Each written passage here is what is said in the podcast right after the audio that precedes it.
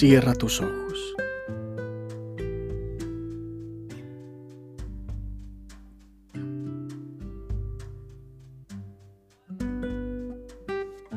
Contempla.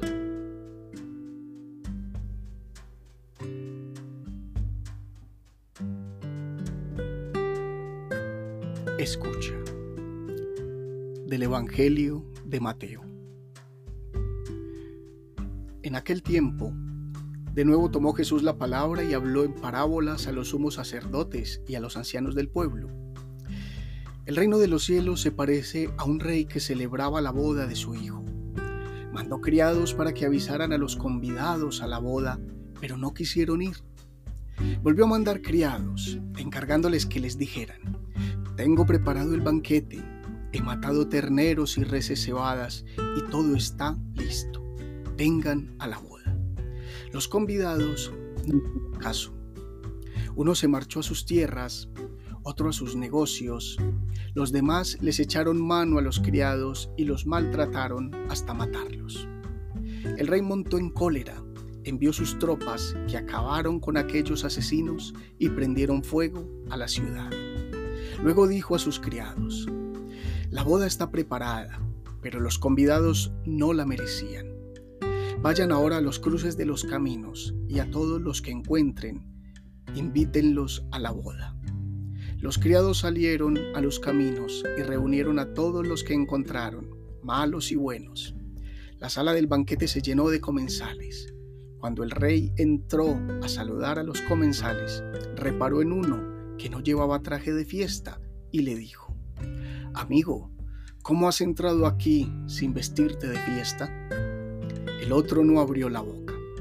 Entonces el rey dijo a los camareros, Átenlo de pies y manos y arrójenlo fuera, a las tinieblas. Allí será el llanto y el rechinar de dientes. Porque muchos son los llamados y pocos los escogidos. Palabra del Señor. Gloria a ti, Señor Jesús. ¿Alguna vez ¿Has sido invitado a una fiesta a la que no esperabas ser tenido en cuenta? ¿Alguna celebración de la cual no te considerabas digno? ¿Que no tenías el vestido apropiado? ¿Que no sabías qué regalar? ¿Que te sentías como extraño en medio de otros invitados? Hay una gran diferencia entre los invitados por derecho o por conveniencia social y los que son convidados sin una razón aparente. Los primeros a menudo gastan demasiado tiempo en saber cómo quedar bien ante los anfitriones, buscan el regalo perfecto, la pose adecuada o el traje de última moda.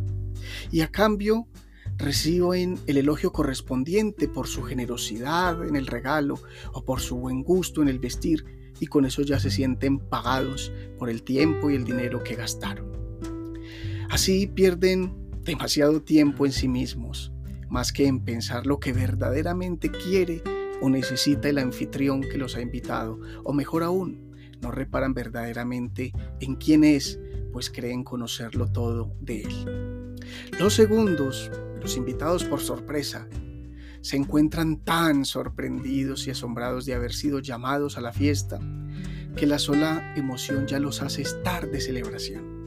Y en cuanto al regalo, se dan con tanta generosidad, porque se dan desde lo que son, porque dan desde lo que tienen, que ni reparan demasiado en ello, pues se sienten inmensamente afortunados de hacer parte de la vida de quienes festejan. El evangelista Mateo presenta esta parábola como la última de tres con las que Jesús da cátedra a los maestros de la ley sobre el reino de Dios que no supieron recibir ni cuidar. El mismo que abrirá sus fronteras para acoger a todos sin distinción ni exclusiones de ningún tipo. En lenguaje de parábolas hemos escuchado estos últimos domingos la historia de los dos hijos que el pueblo de Israel cayera en cuenta de quienes cumplían realmente la voluntad de Dios. Luego les habló de los viñadores asesinos que se apoderaron de la tierra prometida para todos, olvidando los valores del amor. Y ahora les habla del reino como un banquete de bodas en el cual los invitados originales, los que accedían con derechos de pueblo elegido, muy seguros de ser los dueños, fueron desestimando una a una todas las llamadas de Dios a sentarse a la mesa del único Rey, Señor y dueño de todo. Las constantes invitaciones de Dios nunca fueron escuchadas, ni siquiera cuando el propio prometido de la boda se hizo presente y cercano. El banquete del amor no se detiene, como no se detiene el amor. El banquete nunca ha dado marcha atrás. Por eso se abrirán sus puertas para llamar a todos los marginados, los excluidos, los sedientos de justicia y bondad, buenos y malos, todos hijos de Dios, han sido llamados a sentarse a la mesa de la misericordia y ser así parte de la historia de amor y salvación.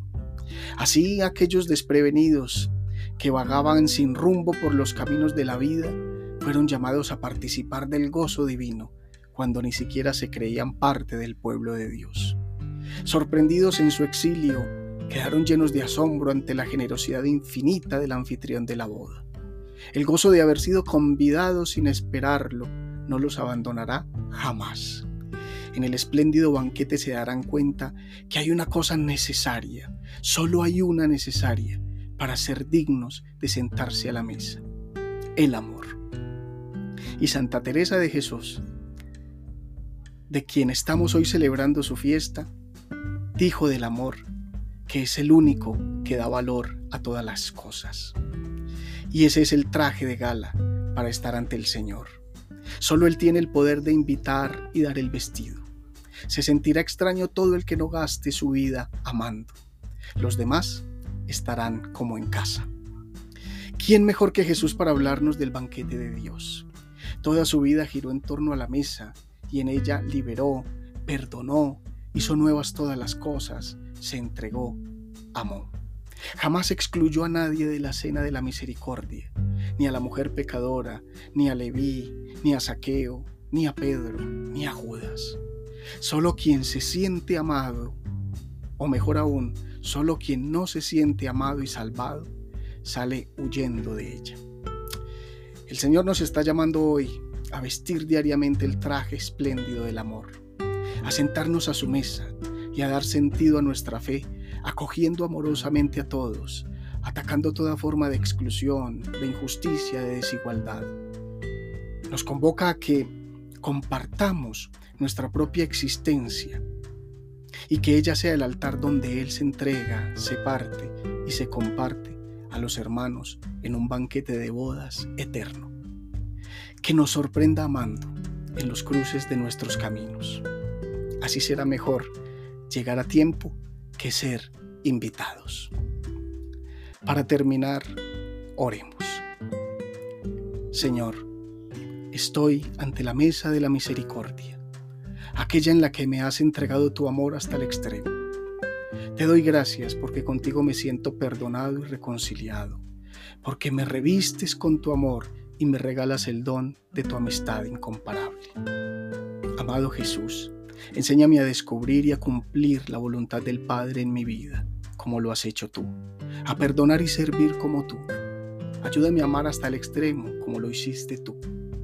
Que al compartir tu mesa con mis hermanos, brote también de mi corazón la fuente de la misericordia para consolar al triste, visitar al enfermo, dignificar al excluido, acoger a quien está alejado de tu casa, acercándolos así a tu banquete amoroso.